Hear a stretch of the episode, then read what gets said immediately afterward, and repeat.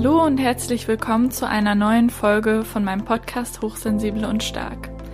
Ich bin Jacqueline und ich bin Mindset Coach für hochsensible Multitalente. Ich wünsche dir viel Spaß mit der Podcast-Folge. Hallo Corinne. Ja, hallo Jacqueline. Schön, dass du da bist. Vielleicht kannst du dich als erstes vorstellen und auch ähm, vielleicht sagen, wie, wie wir jetzt dazu kommen, dass wir hier zusammen sitzen. Ja, ja, erstmal vielen Dank, dass wir heute einfach diese kleine Runde mit auch mit den Zuhörerinnen und Zuhörern teilen werden.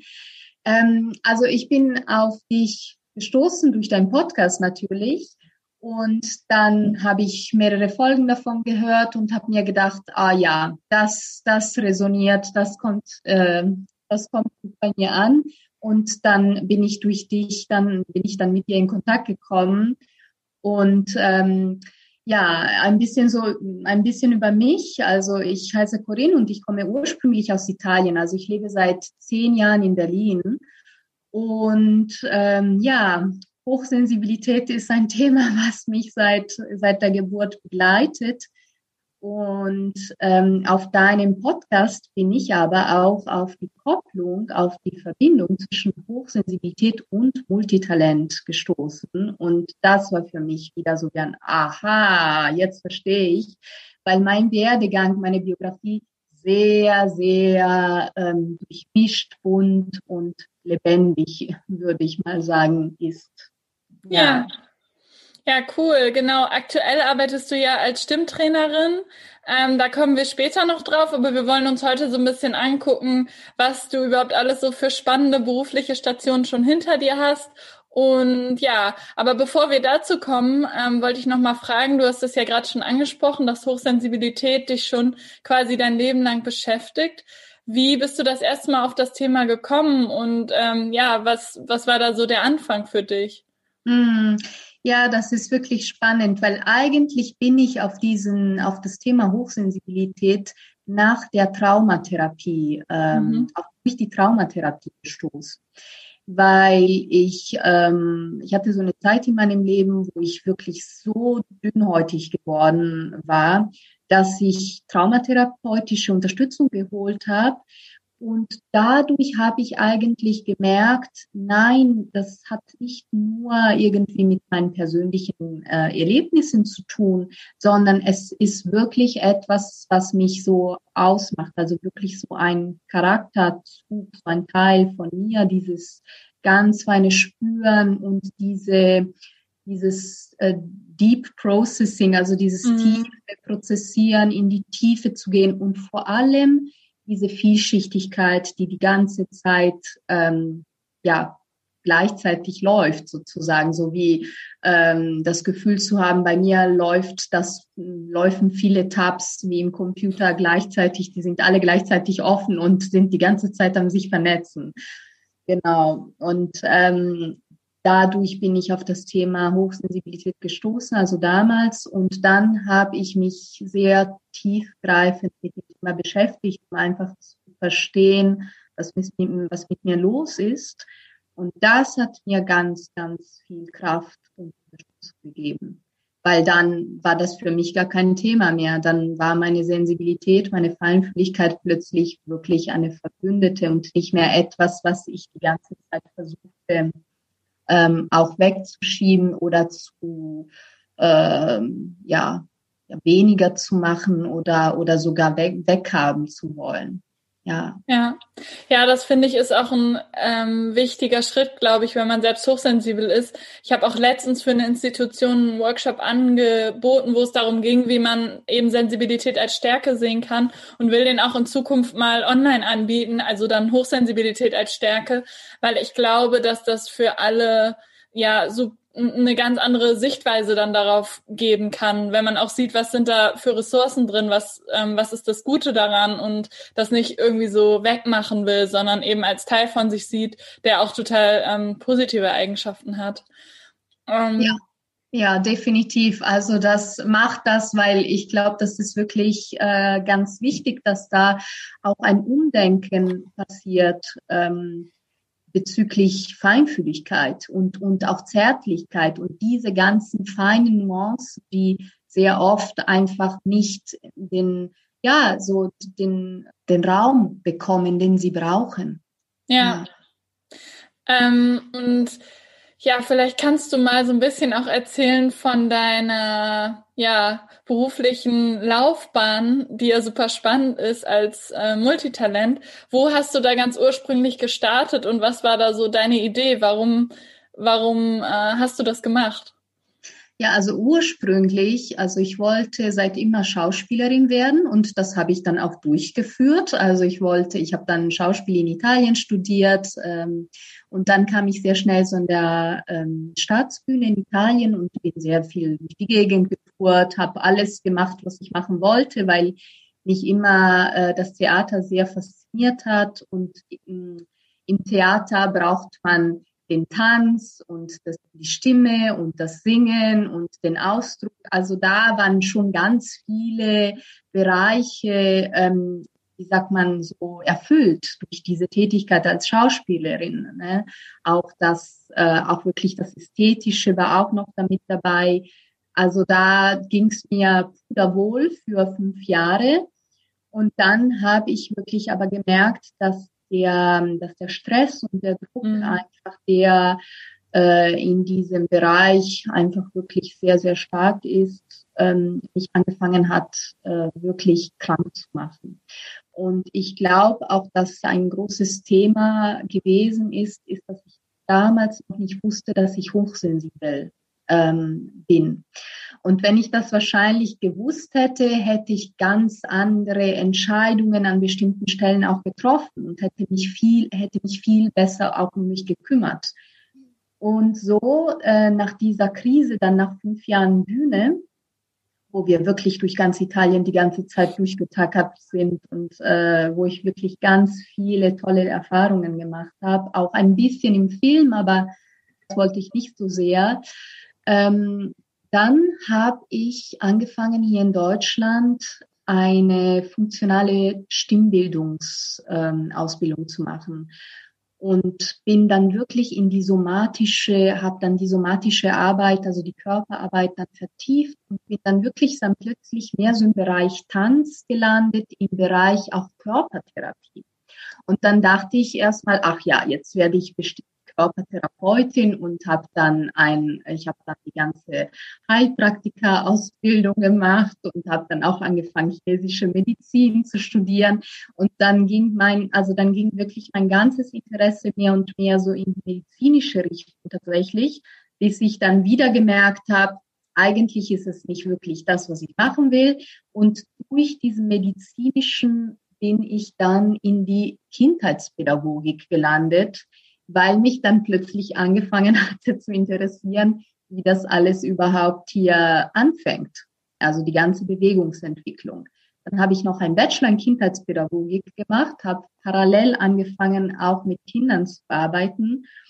Und in der Zwischenzeit war ich ähm, auch die ganze Zeit selbstständig als Stimmtrainerin. genau. Und dann gab es einen Moment, wo ich dann entschieden habe, nein, äh, jetzt möchte ich mehr und mehr einfach in die Stimmbildung, in die Stimmentfaltungsarbeit für Frauen mich konzentrieren. Genau. Und jetzt bin ich sozusagen in diesem, in diesem Beruf jetzt geblieben. Aber das Ganze, was ich bisher erlebt habe, spielt damit eine Rolle. Mhm. Und gab es ähm, zu den unterschiedlichen Stationen, die du jetzt erwähnt hast, auch immer so ein paar Alternativen, die es auch fast geworden sind? Oder war das dann immer relativ klar, dass du dann zum Beispiel ähm, diesen Bachelor gemacht hast oder ähm, was war da so ausschlaggebend? Weil wenn ich zum Beispiel zurückgucke auf meinen Weg, dann kommt mir das manchmal so willkürlich vor, dass das halt irgendein kleiner ausschlaggebender Grund war, zum Beispiel, dass ich in eine WG gezogen bin und die waren alle an der Uni und dann dachte ich, ach, dann gehe ich da auch hin.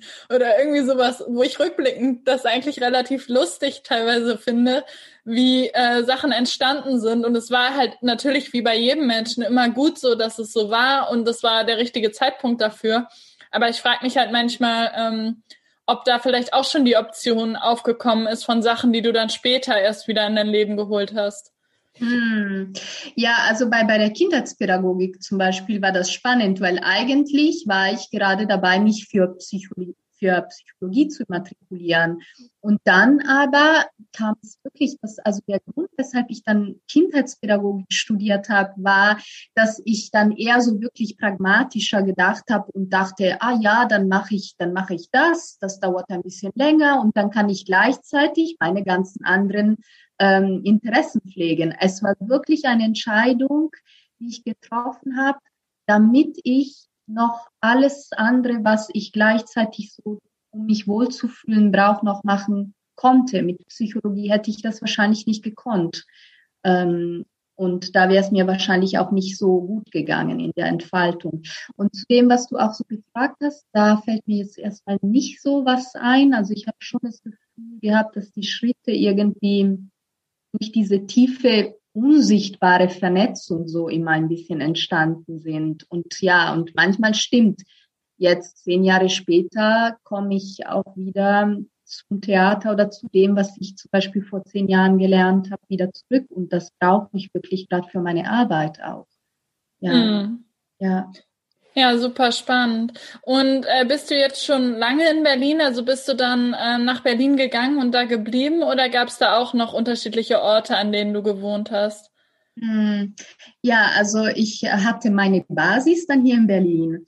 Aber ich wollte, ich war sehr viel in Nepal, weil ich auch buddhistische Studien gemacht habe, ganz lange.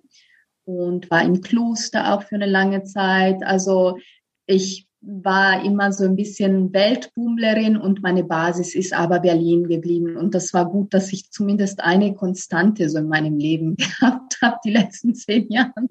Ja. Ja. Und du arbeitest ja aktuell auch als Malerin oder würdest du sagen, dass das eher ein Hobby von dir ist? Oder ist das was, was du als zweites quasi jobmäßig machst, neben der Arbeit als Stimmtrainerin? Oder wie ähm, würdest du das einkategorieren? Ja, also das mit der Malerei ist etwas, was ich tatsächlich nie, ähm, erstmal nie professionell ähm, so ausrichten wollte, weil mir das ganz wichtig war, so ein ein Output zu haben, der einfach nur so für mich und nicht mit einer Arbeit oder auch mit Geld verdienen gekoppelt ähm, war oder ist. Aber mittlerweile ist es tatsächlich so, dass viele dann meine Bilder sehen ähm, und dann fragen, ob sie welche haben dürfen. Und mehr und mehr wird es auch einfach wirklich so wie ein, als ein Teil meiner selbstständigen Tätigkeit. Und ich habe auch wirklich, äh, durch meine Bilder habe ich auch ein, ähm, sagt man, ein Spendenprogramm aufgerufen. Also das heißt, ich unterstütze kleine Mönche in Nepal und verkaufe dann dadurch meine Bilder. Und die Mönche kriegen dann den Einkommen von, von diesem Verkauf. Also deshalb es ist wirklich alles ein bisschen äh, multilayered, würde ich sagen. ja. Ja, total cool. Und ähm, ganz generell, ich bekomme auch oft die Frage so zum Thema, wenn man verschiedene Interessen hat, wie soll man denn gute Entscheidungen für sich treffen? Was würdest du dazu sagen? Ähm, wie, wie triffst du Entscheidungen? Hm. Also das ist wirklich eine ganz wichtige Frage, glaube ich, für Menschen, die, vor allem wirklich für Menschen, die, die diese Kombination auch haben, Hochsensibilität mhm. und Multitalente. Ne? Das kann auch sehr, sehr herausfordernd sein. Ich habe gesehen, dass ich ganz lange versucht habe, meine Entscheidungen so wirklich primär aus dem Kopf zu treffen, weil ich immer überfordert war mit der Vielfalt der Informationen, die ich bekommen habe vom Inneren. Aber mittlerweile merke ich, dass diese feine innere Stimme, die, die wirklich auch das Segen meiner Hochsensibilität ist, die kann mich wirklich, glaube ich, am besten beraten. Und gerade bin ich wirklich in diesem Prozess, dieser Stimme immer feiner und immer feiner und immer präziser zuzuhören. Und wenn ich das tue, dann habe ich das Gefühl, dass ich wirklich gute Entscheidungen treffe, wo ich auch vor allem auch gut für mich sorge. Auch mhm. wenn die manchmal von außen betrachtet, äh, ja, sehr, sehr nicht logisch oder nicht linear aussehen. Also deshalb also es ist sehr individuell, aber ich, ich vertraue immer mehr dieser inneren Stimme. Aber das hat, das war ein langer Weg und das war wirklich ein Lernprozess, ähm, das zuzulassen auch in meinem Leben. Ne?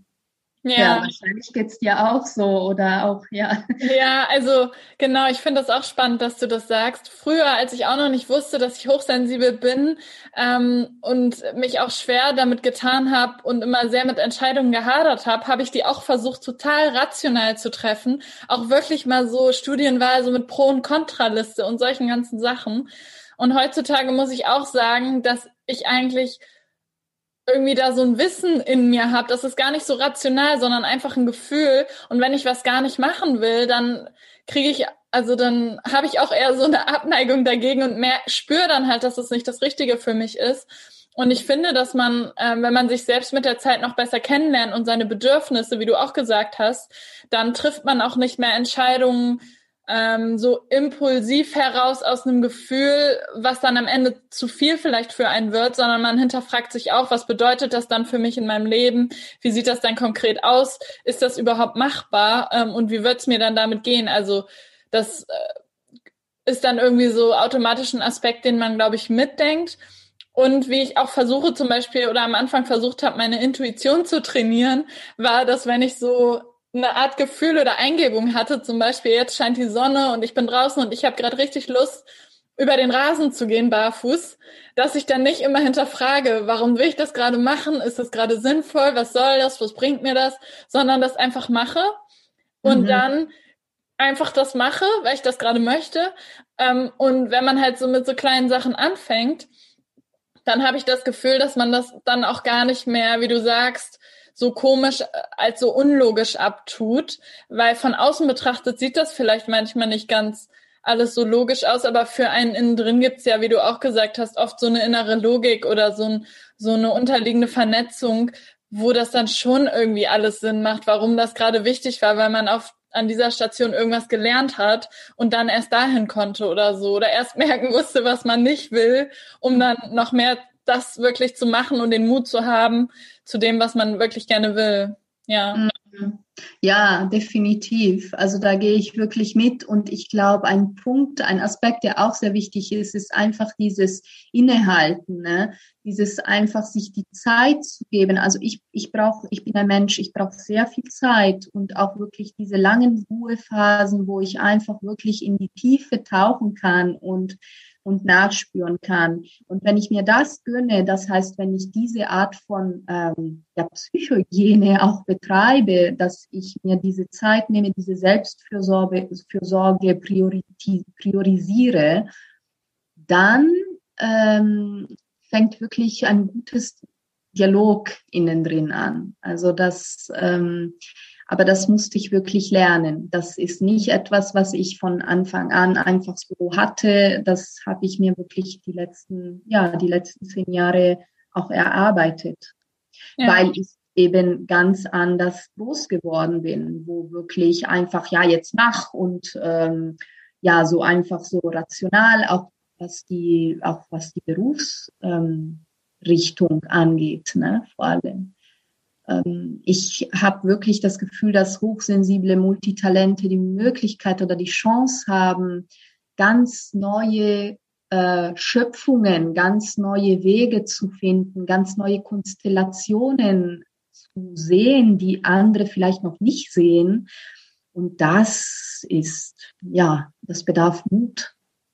Ja, und äh, das mit dem Mut, was du sagst, finde ich auch interessant, weil ich glaube, das spielt auch immer in Entscheidungen mit rein. Je mehr man sich irgendwie besser kennenlernt und seine Persönlichkeit, desto mehr kann man auch auseinanderhalten, was sind Sachen, die ich vielleicht von anderen Menschen aus meiner Familie übernommen habe oder was waren eigentlich indirekt andere Erwartungen, die ich früher vielleicht erfüllt habe, ohne das zu hinterfragen und heute man das vielleicht aktiv zwar weiß, aber nicht macht, sondern trotzdem das macht, was man selber möchte. Mhm. Wenn man halt älter und erwachsener geworden ist und das auch irgendwie verstanden hat, was ähm, ja, woher manche Gedankenmuster irgendwie kommen. Also das war auch so ein, ähm, so ein Weg, den ich auf jeden Fall gegangen bin, weswegen ich, glaube ich, jetzt ganz andere Faktoren bei Entscheidungen mit einbeziehe als früher, also vor fünf mhm. oder zehn Jahren.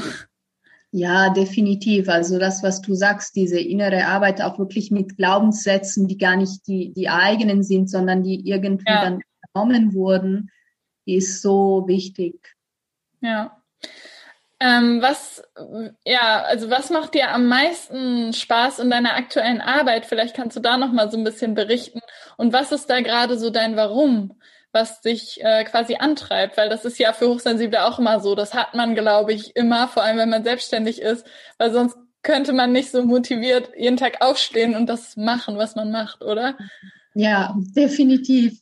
Ja, also ich arbeite, ähm, ich biete ein Programm für Frauen an, in dem es wirklich darum geht, ähm, die Stimme zu entfalten, die Stimme zu befreien.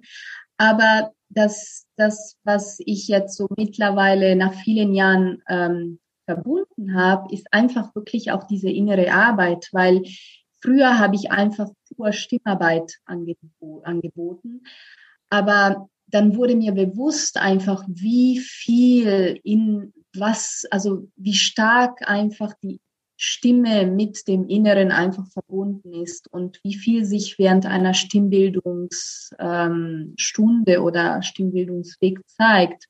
Und deshalb verbinde ich das jetzt sehr stark auch mit dem Thema einfach wirklich auch ähm, Selbstannahme, Selbstliebe, Selbstgefühl in Verbindung mit der Stimme. Also wie kann ich Wege lernen, einfach besser für mich sorgen, mich, mich selber anzunehmen indem ich mit meinem Körper und mit meiner Stimme arbeite. Also so praktisch, ich sage das, ich sag das immer, deine Stimme zeigt dir dann den Weg. Deine mhm. Körperintelligenz zeigt dir dann den Weg. Und das mache ich liebend gerne, weil ich einfach wirklich sehe, wie Frauen ähm, auch wirklich hinsichtlich der, der Stimme und wirklich hinsichtlich des sich zeigen und sich auszudrücken, wirklich Unterstützung brauchen weil ähm, ich habe auch viele Frauen, die einfach kommen, die sagen, dass sie sich schämen, dass sie zum Beispiel, das sind auch kompetente Frauen, die im Beruf zum Beispiel ganz, ganz gut wissen, was sie da machen sollen, aber wenn es dann darum geht, sich zu zeigen, dann verstecken sie sich. Und das ist dann wirklich so ähm, für mich eine Herzensangelegenheit, einfach da äh, Wege mit denen zu finden, wie ähm, wie sie sich besser ausdrücken können und vor allem, wie sie ihre Stimme einfach wieder so als, als Verbündete erleben können, anstatt als, oh, jetzt, äh, ja, jetzt hakt die Stimme oder ah, jetzt ähm, wird sie zittrig oder so. Ja, oder in Anführungsstrichen lässt mich im Stich oder so, versagt, ne? Ja. Ja, ja, ja super spannend. Ich finde das total toll ähm, weil du da ja auch so unterschiedliche Kompetenzen von dir quasi zusammenbringst, was ich ja. auch immer super wertvoll finde. Ähm, und gibt es noch etwas, was du jetzt ganz allgemein allen Zuhörerinnen und Zuhörern gerne mit auf den Weg geben würdest? Hm. Also das, was mich gerade wirklich beschäftigt als, als hochsensible Person, ist einfach wirklich diese Gabe, die ich habe und diese Gabe, die wahrscheinlich alle, die zuhören, haben, ähm, wie kann ich mich wirklich stark damit verbinden, so dass ich dadurch genug Stärke finde, um dann einfach nach außen treten zu können. Und ich weiß, dass für viele so dass sich zeigen, ihre Stimme zu finden und so weiter wirklich etwas ist, was zurückhält und ich möchte einfach wirklich jetzt so Mut machen, sich mit dieser Gabe, mit dieser Feinfühligkeit zu verbinden und in die Welt damit zu gehen, weil ich glaube, es braucht mehr und mehr ähm, hochsensible, feinfühlige Menschen, die ähm, ja vielleicht neue Wege aufzeigen können. Ja. Und ja, die einfach ihren Beitrag leisten können für die Welt. ja. Ja, total schön. Ähm, ja, ich kann mir das auch gut vorstellen, weil viele sind ja auch sehr, ähm, wenn man hochsensibel ist, ist man ja nicht nur empathisch, sondern oft auch idealistisch und hat so ja sehr viel für die Welt übrig, sage ich jetzt mal. Ob Nachhaltigkeit oder vegetarisch, vegan, so ganz viele Themen spielen ja da immer eine Rolle und auch irgendwie was Gutes tun für die Welt, wie auch immer das aussehen kann. Deswegen, ja, finde ich das total toll. Ähm, ich freue mich auf jeden Fall sehr, dass du heute zu Gast warst und ich verlinke natürlich alle Infos zu deinem Angebot und wo man dich finden kann in der Infobox, in den Show Notes und in meinem Blogartikel, je nachdem, wo du gerade den Podcast hörst. Ähm, und ansonsten gerne bis zum nächsten Mal. Tschüss. Tschüss. Ich danke dir von Herzen fürs Zuhören und würde mich sehr über deine Unterstützung freuen, indem du meinen Podcast abonnierst auf YouTube und oder auf Spotify und indem du mir auf iTunes eine 5-Sterne-Bewertung gibst. Ansonsten gerne bis zum nächsten Mal. Tschüss!